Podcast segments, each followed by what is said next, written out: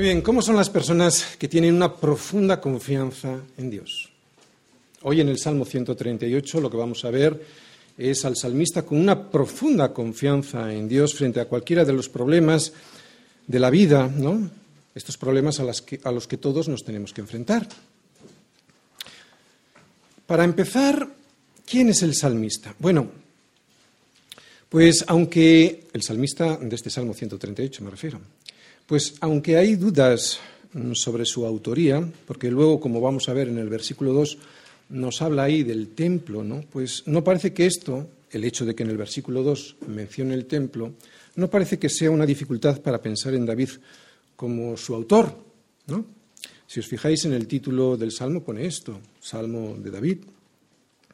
Y que claro, es que en los tiempos de David pues no se había construido el templo. ¿Quién lo construyó? El, templo el primer templo lo construyó su hijo Salomón, ¿no? En, el tiempo, en los tiempos de David estaba el arca en el tabernáculo.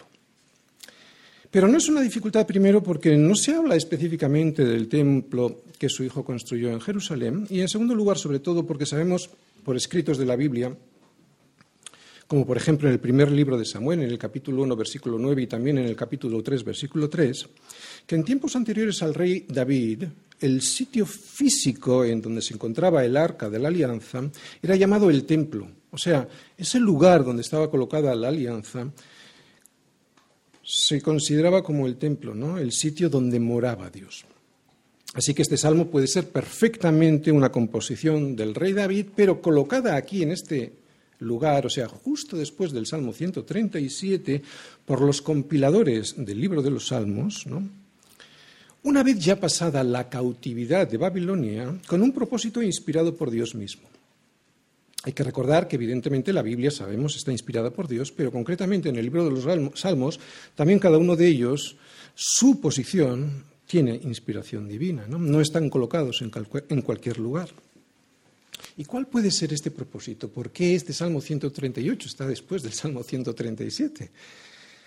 Bueno, creo que el propósito puede ser que veamos en el Salmo 138 el resultado de la confesión de aquellos judíos cautivos en Babilonia aunque fuera un salmo del rey David, los compiladores lo pusieron aquí para que pudiéramos ver esta expresión, ¿no? la expresión del resultado de la confesión de aquellos judíos que habían estado en Babilonia y que ya habían vuelto. El resultado de la confesión del pecado de haber rechazado a Dios durante tantos años, habiendo puesto toda su confianza en aquellos ídolos que vivían a sus alrededores. ¿no? ¿Y cuál es el resultado? de un verdadero cristiano, de, un verdadero creyente después de haber pasado por esas dificultades de Babilonia? Pues debe ser que tu confianza la debes poner solo en Dios. Eso es lo que vamos a ver en este salmo. Y es que, como decía al principio, este es un salmo en el que vamos a ver al salmista con una profunda confianza en Dios frente a cualquier problema que surja en la vida. Hay que poner la confianza en Dios ante cualquier cosa persona o situación. Eso es lo que vamos a ver.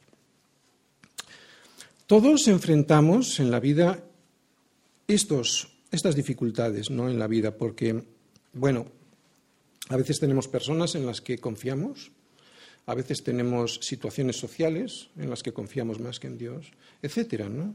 Todos confiamos en diferentes personas, sean estas cercanas o lejanas, también en las lejanas, ¿eh? por ejemplo, confiamos en que el gobierno nos va a sacar de una situación. Confiamos también y ponemos nuestra confianza en las cosas materiales. ¿Quién no ha puesto su confianza en el dinero o en la salud? También en situaciones personales, en mi estatus. Incluso también a veces ponemos nuestra confianza en la suerte, ¿no? Para poder superar todas las dificultades cuando llegan. Pero el salmista, más bien el compilador, que lo colocó en este lugar, que recuerda la lección aprendida años atrás por sus hermanos cautivos en Babilonia, ahora ya sabe lo que provoca poner la confianza en las cosas de este mundo en vez de en Dios, en el Dios creador de todas las cosas.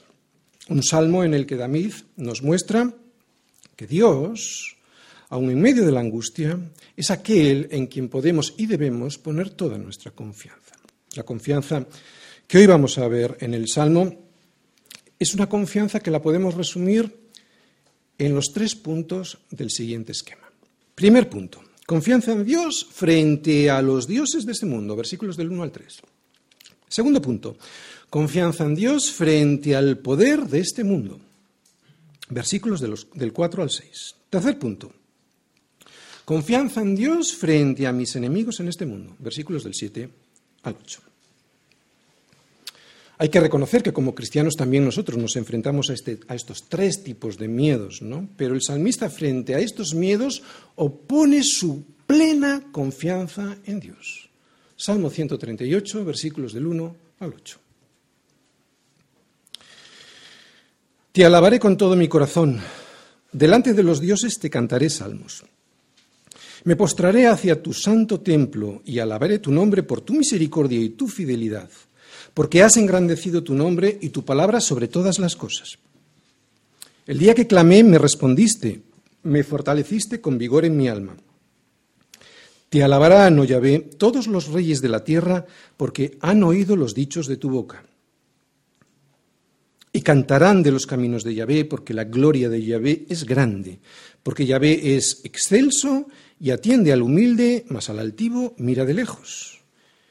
Y si anduviere yo en medio de la angustia, tú me vivificarás. Contra la ira de mis enemigos extenderás tu mano y me salvará tu diestra.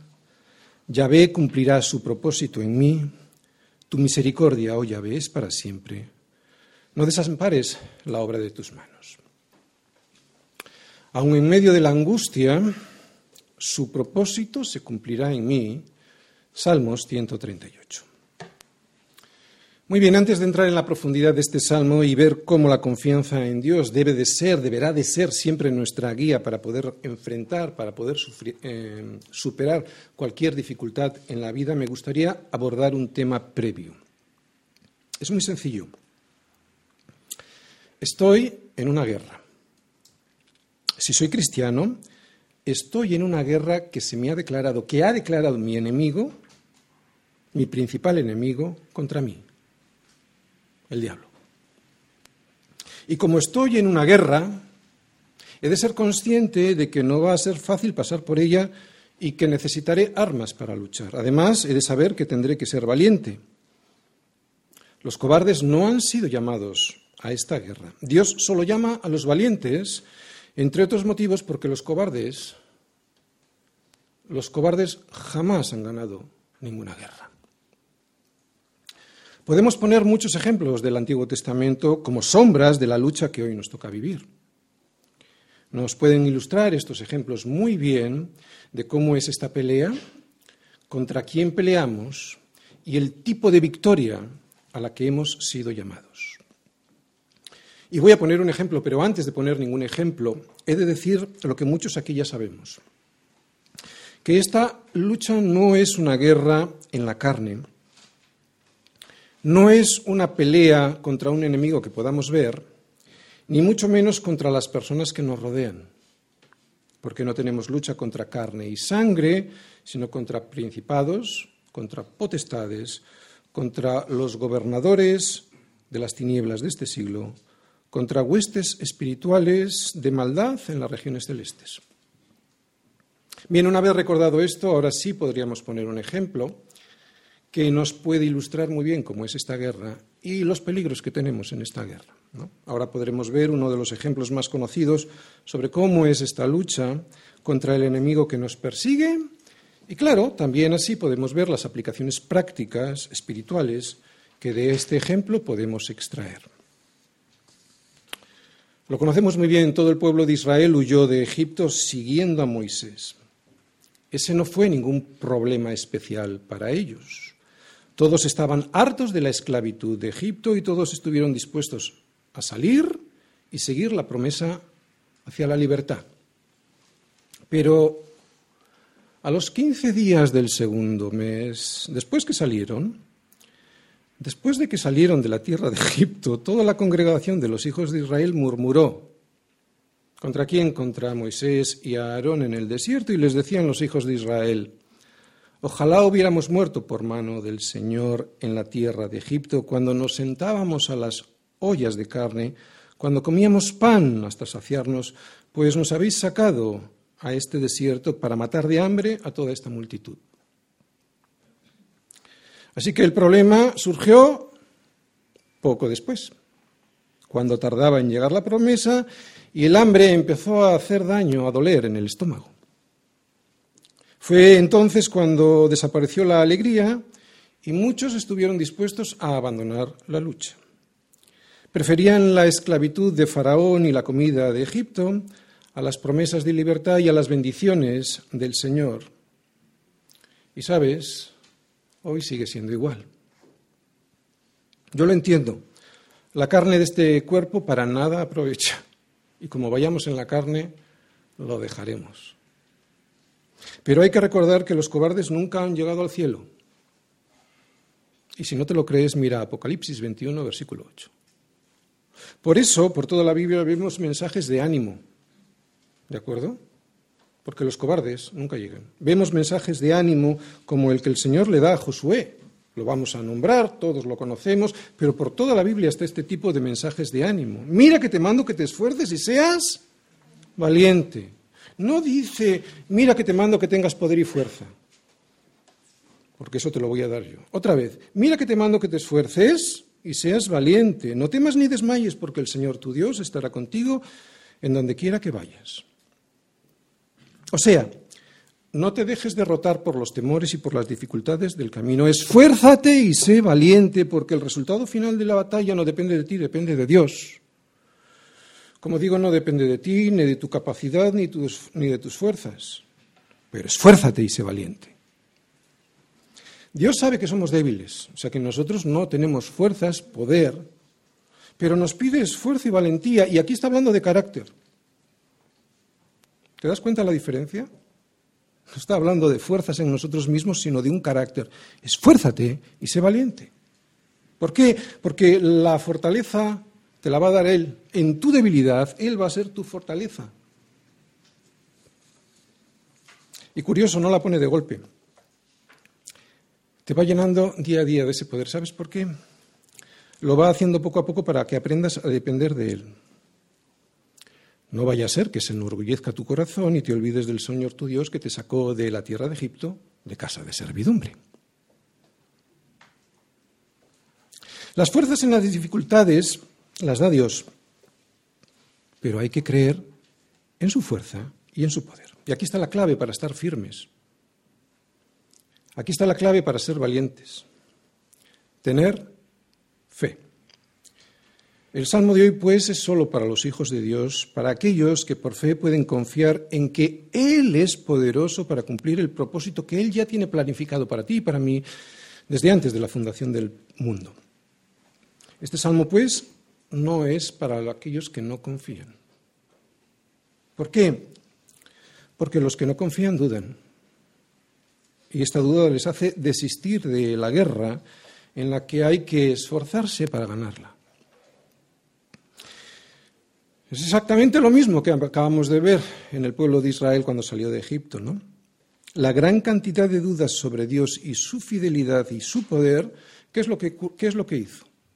O sea, estas dudas sobre el poder de Dios, su fidelidad y su poder, ¿qué, consiguió en estos?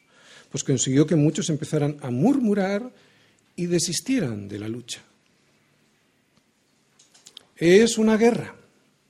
Por eso he de saber que tendré que ser valiente. Los cobardes no han sido llamados a esta guerra. Dios solo llama a los valientes, entre otros motivos, porque los cobardes nunca ganan las guerras. Y para que yo pueda ganar esta guerra tengo que tener confianza, fe en que Dios es todopoderoso. Es cierto que la fe es un regalo del cielo, pero también es cierto que podemos tener más fe de la que tenemos. ¿Por qué? Porque la fe es por el oír y el oír es por la palabra de Dios. ¿Quieres saber cómo puedes tener esa fe que no te hará dudar y que te dará las fuerzas para pelear la buena batalla? Conoce a Dios. Conoce a Dios porque el pueblo que conoce a su Dios se esforzará y actuará. No dice que tendrá más fuerza en sí mismo, sino que se esforzará y actuará. Se esforzará y actuará y claro, le alabará con todo su corazón delante de quien haga falta. Delante de los dioses de este mundo, delante de los reyes de este mundo, y aquí podemos entender todos los poderosos, todas las personas que están en gobierno, y delante de tus enemigos. Estos son los tres puntos que vamos a ver en este salmo. Solo un valiente que ha sido llamado por Dios está preparado para la guerra. Pero este valiente ha de conocer a su Dios. Será entonces cuando se esforzará y actuará. ¿Delante de quién? Delante de los dioses de este mundo, frente al poder de este mundo, ¿eh? o sea, el poder este político, filosófico y de valores, y frente a nuestros enemigos, y no hay mayor enemigo nuestro aquí que el diablo, que usa a cosas, personas, para desanimarme, para que finalmente deje las armas, para que finalmente deje de pelear. Si no le conoces, no podrás confiar en él. Otra vez, si no le conoces, no podrás confiar en él. Es imposible confiar en alguien que no conoces. es puro sentido común.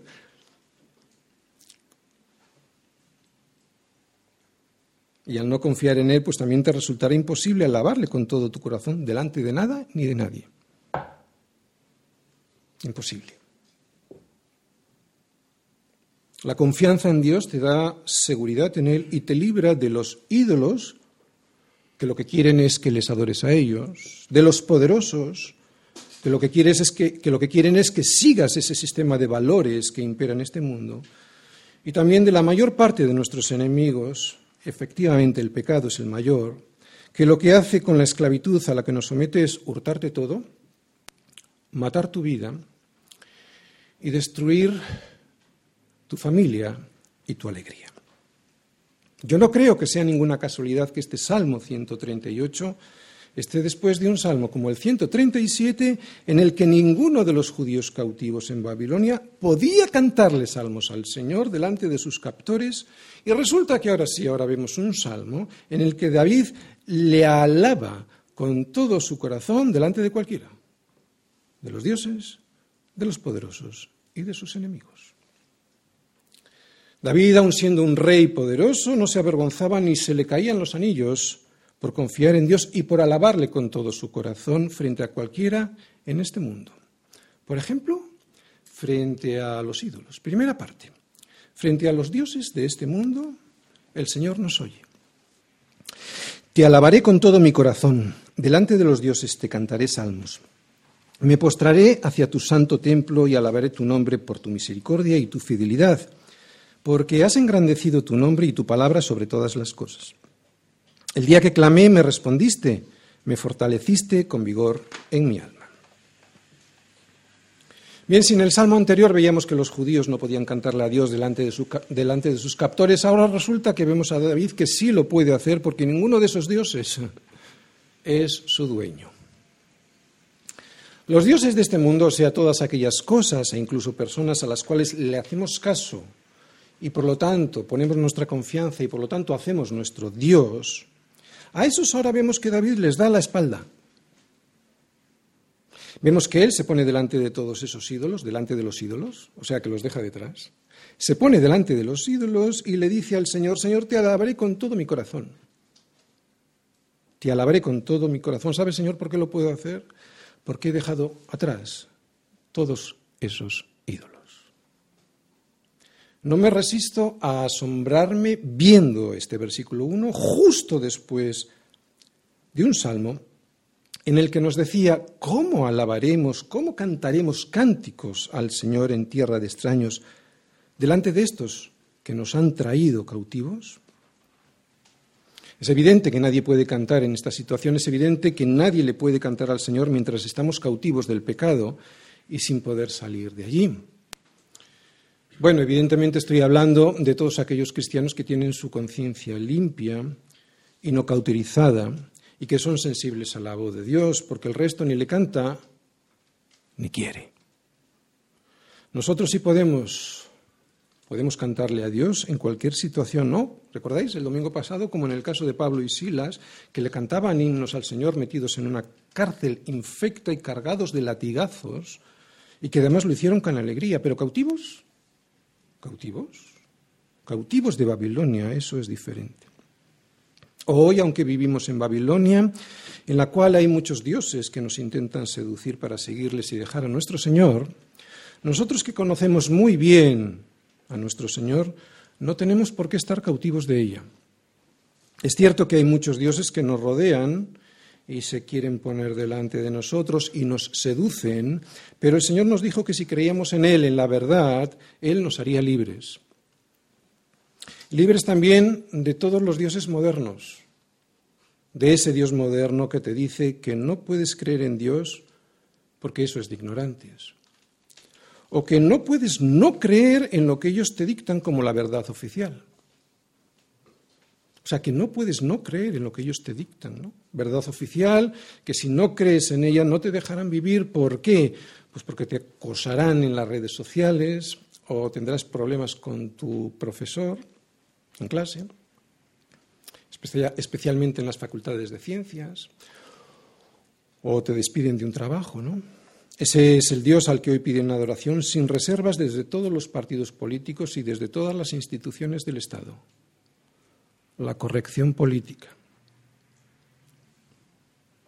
Ese Dios que se llama no puedes no creer aquello que te decimos que sí debes creer. Por eso hoy, y al igual que ayer, a lo que te obligan a creer es que a lo malo le digas bueno y a lo bueno le digas malo. Que a la luz la llames tinieblas y a las tinieblas luz y que pongas lo amargo por dulce y lo dulce por amargo. Y a mí, a mí no me da la gana. No hay otro propósito para Satanás desde que, desde que cayó por su orgullo, habiendo sido un ángel de luz, que la de engañar, no hay otro propósito para él que el de engañar al hombre hasta su aniquilación total. Tanto odia a la creación de Dios es sorprendente, muy sorprendente que a la gente no le guste Dios y su mensaje, que desprecian a Dios y a su Hijo porque solo Él nos puede dar la vida frente a esos dioses que siempre, y lo vemos todos los días, lo que buscan es destruirte. Por eso solo alguien valiente, o sea, alguien que rechaza a esos dioses, y cuidado, que seguimos rodeados por ellos, tenemos que dejarlos detrás, Solo alguien valiente, que los deja detrás y rechaza a esos dioses, puede alabarle con todo su corazón y delante de esos dioses, o sea, dejándolos a su espalda, puede cantarle salmos al Señor. Pero como dije en la introducción, eso solo lo puede hacer alguien que le conoce, porque solo el pueblo que conoce a su Dios se esforzará y actuará. Por eso el versículo 2 habla de un nombre, del nombre del Señor. ¿eh? Y lo define con dos palabras, como en tantas ocasiones hemos visto en los Salmos, en toda la Escritura, pero especialmente en los Salmos. ¿Cómo lo define? Misericordia y fidelidad. Este es el resumen de Dios. ¿Quieres saber cuál es el resumen del nombre de Dios? Misericordia y fidelidad. Misericordia, eso es lo que Dios tiene con todos aquellos, con todos aquellos hombres que se arrepienten de sus pecados. Misericordia. Pero también fidelidad. Y esta palabra en hebreo es emed, que también significa verdad. O sea, fidelidad y verdad son términos sinónimos. Fidelidad en realidad significa verdad. ¿Sabes por qué? Porque solo puede ser fiel a quien, aquel que, dice la verdad. Dios puede ser fiel porque no miente. Por eso podemos usar ambas palabras como sinónimas. Y la verdad de Dios, o sea, su fidelidad, es que no tendrá por inocente al malvado. ¿Te das cuenta cómo podemos resumir en solo dos palabras el nombre de Dios? Misericordia, sí, pero también verdad, fidelidad.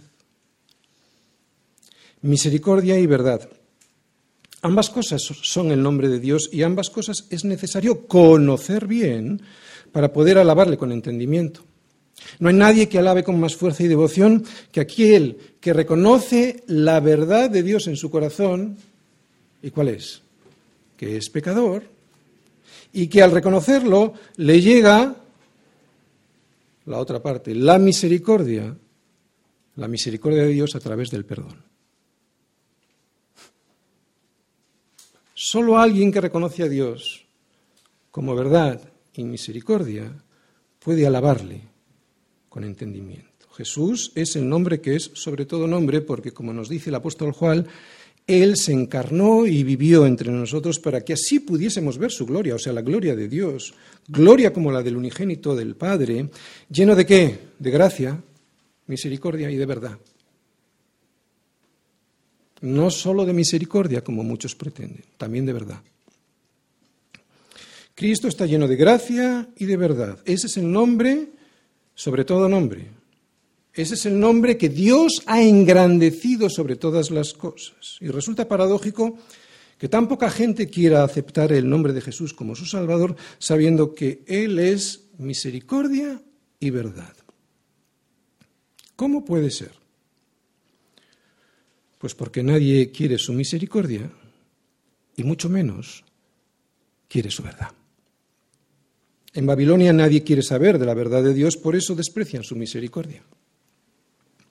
Sin embargo, este salmo nos dice que ese nombre, misericordia y verdad, que está expresado en su palabra, no es una palabra cualquiera, es una palabra que Él ha engrandecido sobre todas las cosas.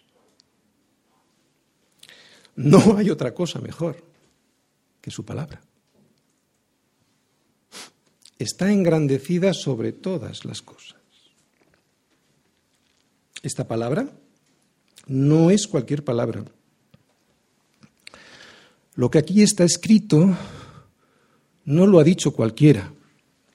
Esta palabra es la voz de Dios, la voz del Dios eterno que creó todas las cosas. Por eso es verdad, porque es la voz de Dios que es eterno. Y ya sabemos que lo que es eterno nunca deja de ser, por eso es verdad. La mentira siempre termina desapareciendo. La verdad siempre permanece, por eso Dios es eterno, por eso Dios es verdad.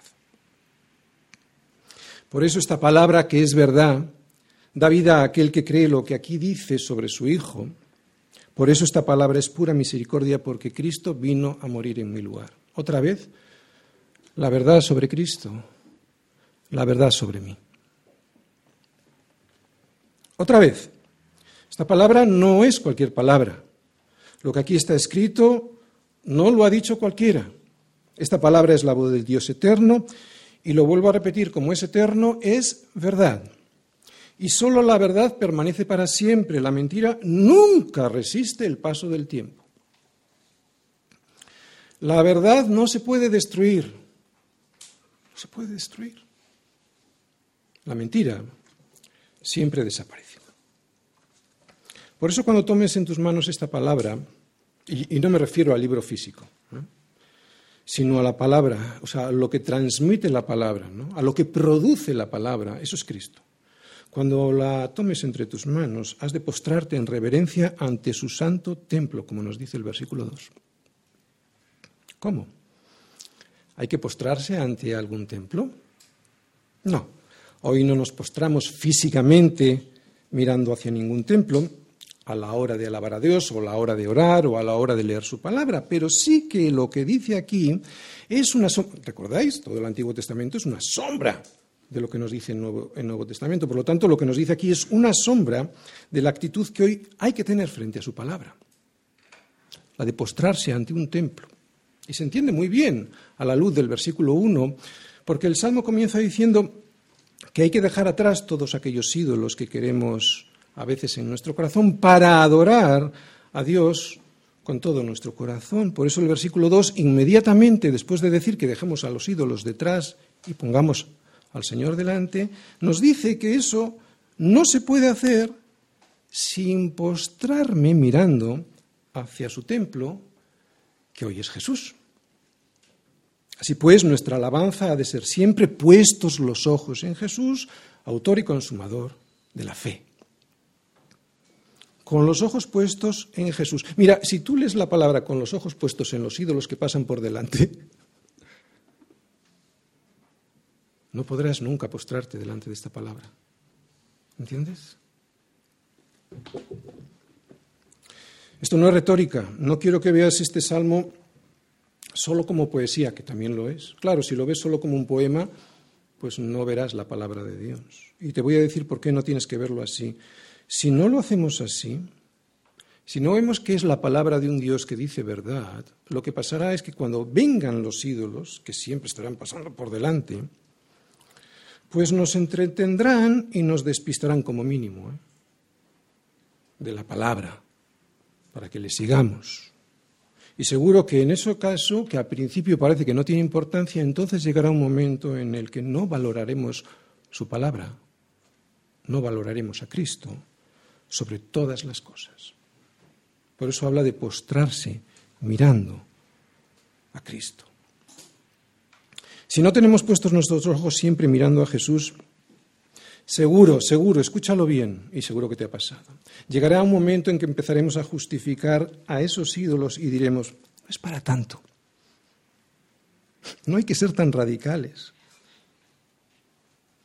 No están tan mal algunos de esos ídolos.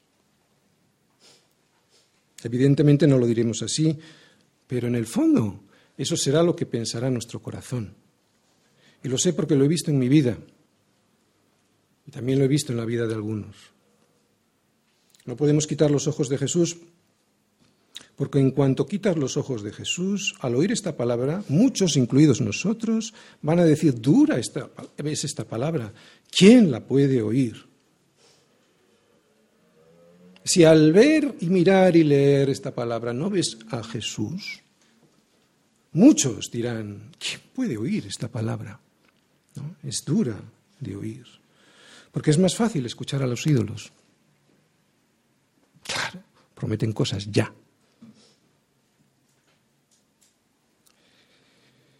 Como dije antes, en este mundo nadie quiere ver su misericordia y mucho menos quieren su verdad. Y no solo en Babilonia, ¿eh? también en su iglesia, en la iglesia del Señor, se ha introducido el relativismo de decir que hay que ser muy cariñoso a la hora de ver y de presentar esta palabra. Que Dios es amor y como es amor, pues lo va a pasar todo. No es cierto. No lo va a pasar todo. ¿Recuerdas el nombre del Señor? Misericordia. Pero también es verdad. Son dos partes inseparables de la misma moneda y los verdaderos creyentes lo saben. Saben que Dios es bueno, inmensamente bueno, y al mismo tiempo saben que es fiel, o sea, inmensamente justo o inmensamente verdad. Mirar a Jesús y ver su misericordia al morir en mi lugar me hace que también pueda ver la verdad de que la paga del pecado es muerte y que eso se va a cumplir. Si miro la cruz y la miro de verdad, no solo voy a ver su misericordia muriendo por mí, voy a ver la verdad de que la paga del pecado es muerte. Si a su mismo Hijo no le pasó la muerte al recibir en su cuerpo mis pecados, cuanto menos me pasará a mí ese juicio si no acepto su muerte vicaria, sustitutiva por mí en la cruz.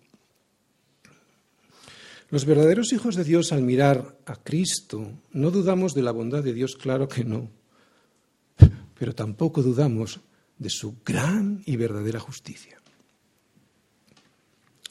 Has engrandecido tu nombre y tu palabra sobre todas las cosas, nos dice el versículo 2. No hay nada más importante que su palabra. Otra vez, no hay nada más importante que su palabra. Mira, Dios puede destruir todas las cosas de este mundo o mantenerlas. Pero más fácil es que pasen el cielo y la tierra que que se frustre una tilde de la ley. O sea, de toda su palabra. Y el motivo es simple, ya lo he dicho antes. La verdad permanece. Voy a decir algo que incluso me, me, cuesta decir, pero tiene mucho sentido. Dios mismo no la puede destruir. Porque si destruye la verdad, se destruye a sí mismo, ¿entiendes? ¿Eres verdad? La verdad permanece, la verdad es eterna, la verdad no cambia y esta verdad nos beneficia. La verdad siempre beneficia porque gracias a la verdad podemos ver nuestro problema y arreglarlo. Si este espejo que es la verdad, o sea, su palabra, que es como un espejo, es la verdad, está sucio, roto o resquebrajado, lo que necesitamos saber sobre Dios y sobre nosotros, pues estará deformado y no sabremos actuar. No hay que manchar este espejo, ni mucho menos romperlo. Si lo hacemos, no sabremos nunca nada de la voluntad de Dios ni de nuestra miseria espiritual. Un espejo roto o sucio distorsiona, embadurna la gloria de Dios y esconde la miseria del hombre orgulloso. La miseria de un hombre que sólo cuando la reconoce puede clamar, si no, no. ¿Te das cuenta? ¿Cómo puedes clamar por misericordia si no reconoces tu miseria espiritual? ¿Y cómo puedes ver esa miseria espiritual si no es a través de un espejo limpio? Ante mi condición necesito clamar y ese día, el día que clamo, Él me responde, dice el Salmo. ¿Cómo? Me fortalece con vigor en mi alma. Fíjate que no dice que me quita la prueba, lo que Dios dice es que cuando yo clamo a Él, Él me fortalece. Y es que no siempre nos quita la prueba, de hecho casi nunca lo hace. ¿Sabes por qué? Lo hace para que puedas sobrellevarla y no nos la quita porque gracias a la prueba podemos tener paciencia. Tú dale todo lo que te piden tus hijos, o sea, no les enseñes paciencia, ya verás lo que ocurre con ellos. Ya verás dónde terminan. Que en cuanto te pidan un móvil, se lo des. Tú no les enseñes paciencia, ya verás lo que va a pasar. Dios es bueno. Gracias a la prueba aprendemos paciencia, que es algo muy difícil de conseguir y sin embargo es la primera y probablemente la mejor de las virtudes de alguien maduro. Así que, hermanos míos, tened por sumo gozo cuando os halléis en diversas pruebas, sabiendo que la prueba de vuestra fe produce paciencia. Sumo gozo. ¿Y sabes por qué vas a tener sumo gozo cuando estés en prueba? Aunque al principio duele. Porque es en la prueba cuando mejor se conoce al Señor. Y al pueblo o el pueblo que conoce a su Dios, ese se esforzará y actuará. O sea, que el día que clames y tengas paciencia para esperar la respuesta, ese día saldrás fortalecido con vigor en tu alma. Sé que cuesta, especialmente al principio de la prueba, pero esta tribulación produce una paciencia que es necesaria para saber si hemos recibido la salvación. ¿Por qué? Pues porque en realidad la paciencia es Fe puesta en práctica. ¿Qué es la paciencia? Es la fe puesta en práctica. ¿Tener paciencia es tener fe? ¿Sí o no? Rosa, ¿tener paciencia es tener fe? ¿Sí o no? Cuando uno tiene paciencia, lo que hace es tener fe en que Dios hará lo que Él tenga que hacer cuando Él lo considere. O sea, que cuando Dios permite las tribulaciones es porque lo que pretende en nosotros no es fastidiarnos, sino que aumente nuestra fe. La fe se atrofia cuando no se pone en práctica la paciencia. Al igual que se atrofian los músculos cuando no se ejercitan en el gimnasio levantando pesas. Levantar pesas no es ningún placer, cuesta. Hay que vencer una resistencia. Es una prueba que produce un aumento de masa muscular.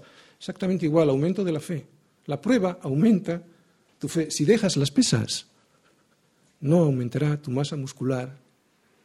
Si no pasas por la prueba que produce paciencia, no aumentará tu fe. Cuesta, sí, pero es necesario porque aunque somos salvos por gracia, que es un regalo, es por medio de la fe que nos llega esa gracia. Así que el Señor nos oye dándonos fuerzas y vigor en el alma, pero también obra, versículos del 4 al 6. Segunda parte. Frente al poder de este mundo, el Señor obra. Te alabarán, oh Yahvé, todos los reyes de la tierra, porque han oído los dichos de tu boca. Y cantarán de los caminos de Yahvé, porque la gloria de Yahvé es grande. Porque Yahvé es excelso y atiende al humilde, mas al altivo mira de lejos. Dios actúa. Y todos los reyes, y aquí podemos poner a todos los que tienen autoridad, lo debieran ver. Hoy muchos no lo ven. Pero que los poderosos y altivos de la tierra no lo vean, no significa que los dichos de Dios, o sea, su palabra, los dichos de, los dichos de Dios son su palabra. No significa que los dichos de Dios no sean verdad y que por lo tanto no se cumplan. Sus dichos se cumplen siempre. ¿Por qué? Lo hemos dicho, porque Él es verdad y la verdad no engaña. Recuerda, Dios habla y lo que dice se cumple. Lo vemos desde el principio en Génesis, ¿verdad? Y dijo Dios, sea la luz y fue la luz. Lo que Dios dice se cumple. La palabra que ayer salió de su boca, sus dichos, hoy los tenemos registrados en las Escrituras y no hay obra más poderosa que esa. Porque hay que recordar que toda la Escritura, toda, apunta a Dios y a la obra a la obra de su hijo en la cruz. Desde el Antiguo Testamento apunta a Cristo y el Nuevo Testamento apunta a Cristo. Así que estos versículos, los que vemos aquí, los versículos 4, 5 y 6, están apuntando a Cristo porque hablan de unos caminos que son los caminos de Dios para todos los hombres. ¿Qué nos dijo Jesús? Yo soy el camino, la verdad y la vida. Nadie viene al Padre si no es por mi camino, ¿verdad? Pues en este camino es donde podemos ver que la gloria de Dios es grande. Hoy muchos no le cantarán a ese camino. ¿Vale? Estos versículos hablan de que cantarán a ese camino, a esos caminos, ¿no? Pero este camino que Dios nos ha dado a todos los hombres es para que andemos por él y para que cantemos a ese camino. Y sí, es verdad, hoy muchos no le cantan, ¿verdad? Dice este salmo que le cantan. No dice que le cantan, ¿cómo lo dice? Dice que le cantarán, ¿verdad? Por lo tanto, lo que estamos viendo en nuestros versículos es unos versículos que están redactados con sus verbos conjugados en futuro. Por lo tanto, si no lo hacen hoy, lo harán mañana. Y lo harán porque su palabra es verdad. O sea, se cumple. Porque David, además de rey, sabemos, era profeta y previó que aunque los reyes aquí podemos poner, como he dicho antes, los poderosos, los altivos, todavía no alababan al Señor por sus dichos, o sea, por lo que vemos en su palabra y por lo que ha hecho en la naturaleza, lo harán. Lo harán. La gente vive su vida como le da la gana porque piensa que nunca van a tener que dar cuentas a Dios. Pero ese día, ese día de rendir cuentas a Dios llegará. Y será entonces cuando todas las rodillas que nunca se quisieron doblar ante Él les serán quebradas y las doblarán. Vaya que sí las doblarán. Y no lo digo yo, porque está escrito, está escrito. Vivo yo, dice el Señor, que ante mí se doblará toda rodilla y toda lengua confesará a Dios. El versículo 6 nos dice, el Señor es excelso. ¿Por qué? porque atiende al humilde, más al altivo mira de lejos. Qué hermosa es esta relación entre lo excelso y lo humilde. Qué fuerte es este contraste entre lo excelso y lo altivo. La excelencia del Señor la mide Él mismo a través de la humildad y no de la altivez. El Señor nos dijo, aprended de mí que soy manso y humilde de corazón. Y no hay mayor humildad que la de Cristo venido en carne. Quiero que te hagas esta pregunta. Parafraseando a Pablo en Filipenses 2, versículos del 6 al 8. Hazte esta pregunta. ¿Te imaginas a ti mismo siendo en forma de Dios y aceptando el encargo de despojarte a ti mismo y no estimando el ser igual a Dios como cosa a que aferrarte, sino que tomando forma de... Eres Dios, Y tomando forma de siervo hecho semejante a los hombres y estando en la condición de hombre, humillarte a ti mismo, haciéndote obediente hasta la muerte y muerte de cruz.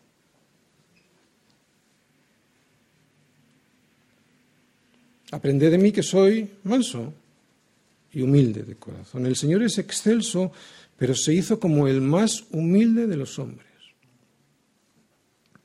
La destrucción al hombre siempre le viene por el deseo de ser como Dios, queriéndolo controlar todo y a todos. Es de ese orgullo, queriendo hacer su propia voluntad, es de esa falta de humildad de donde siempre le vienen al hombre los problemas.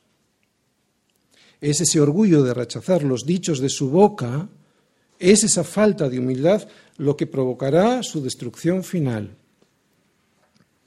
Acabamos de volver a leer el versículo 6, porque Yahvé es excelso y atiende al humilde, mas al altivo mira de lejos. Dios atiende al humilde. Mirad, muchos que no entienden las escrituras, y no estoy hablando solo de la gente de fuera de la iglesia, también dentro de la iglesia, ¿por qué no las entienden? Porque se dejan ensuciar, se dejan contaminar por el sistema de valores de este mundo que está corrupto, confunden la humildad con la pobreza cuando no tienen nada que ver. Hay muchos ejemplos de esto, sobre esto en las Escrituras, pero solo voy a poner uno que creo que nos lo va a dejar muy claro. Cuando vayáis a casa lo leéis, está en Levítico 19:15 y dice lo siguiente, Levítico 19:15, no harás injusticia en el juicio.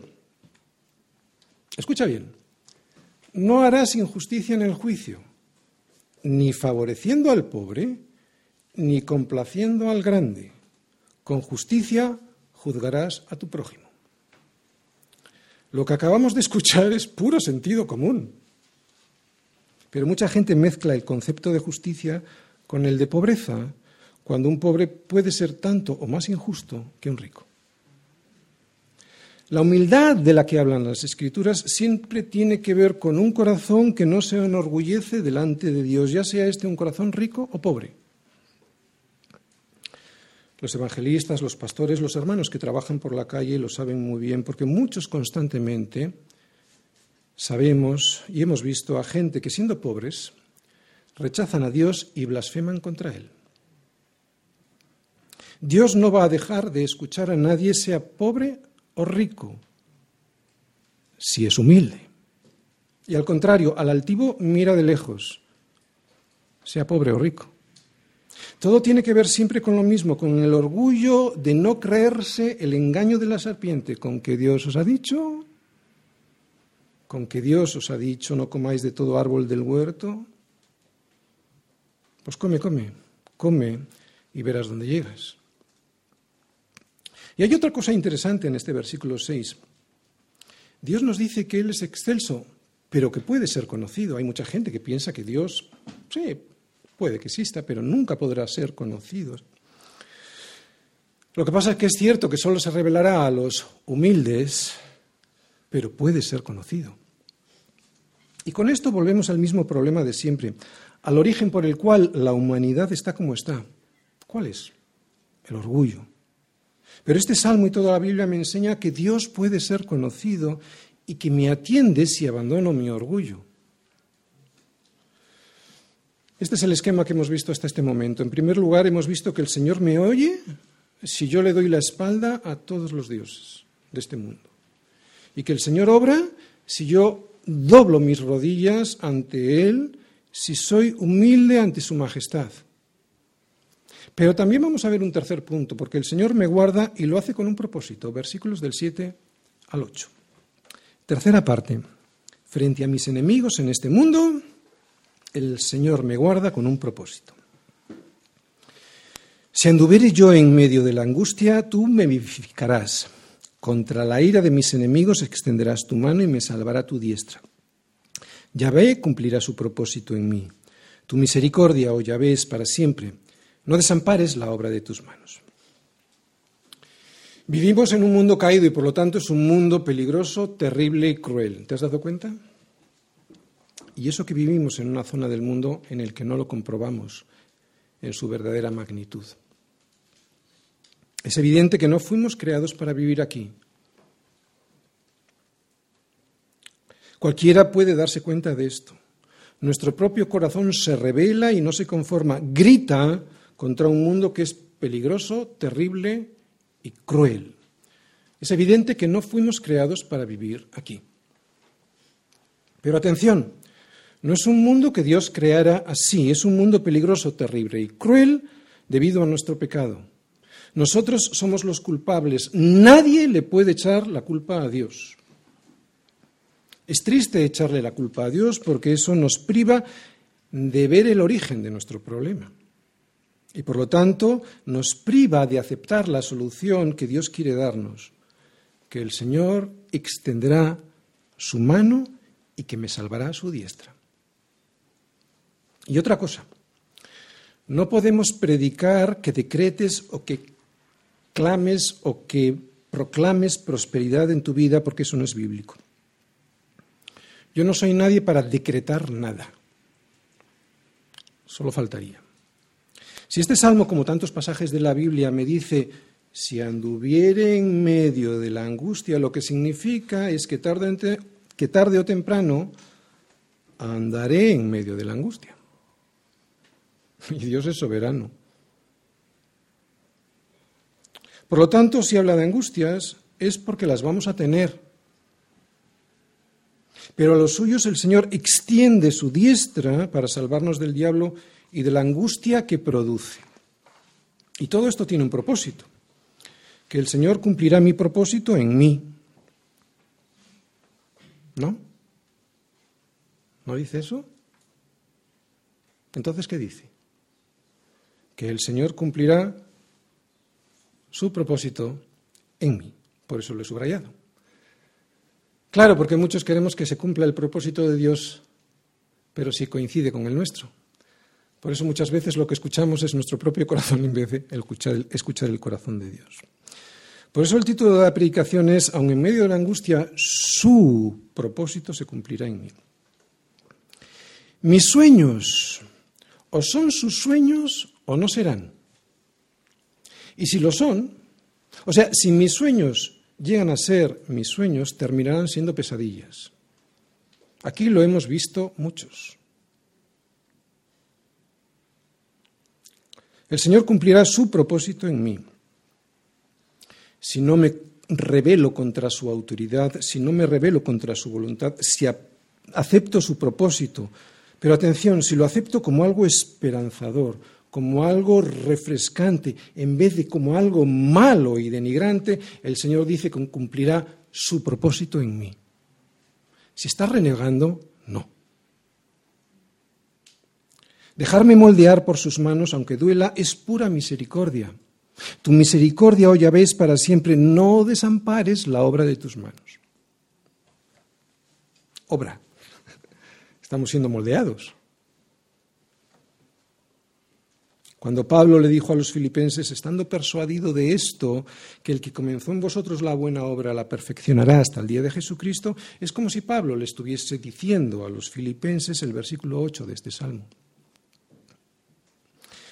Que por cierto habla de soberanía, porque en ambos casos, como en toda la Biblia, digo que en ambos casos, en Filipenses y en este salmo, habla de que Dios cumplirá su voluntad. Y esto, como he dicho antes, es esperanzador y refrescante. No depende de mí ni de mis éxitos o de mis caídas. ¿Te das cuenta que refrescante? Que no depende de mí, ni de mis éxitos, ni tampoco de mis caídas, sino de Dios y de su propósito en mi vida. Soy una oveja suya y Él me ha dado vida eterna y no pereceré jamás, ni nadie me arrebatará de su mano. ¡Qué descanso! Ten por seguro que si esto no fuese así, ten por seguro que si el diablo pudiera hacerlo, ya lo hubiese hecho hace tiempo. ¿O qué crees?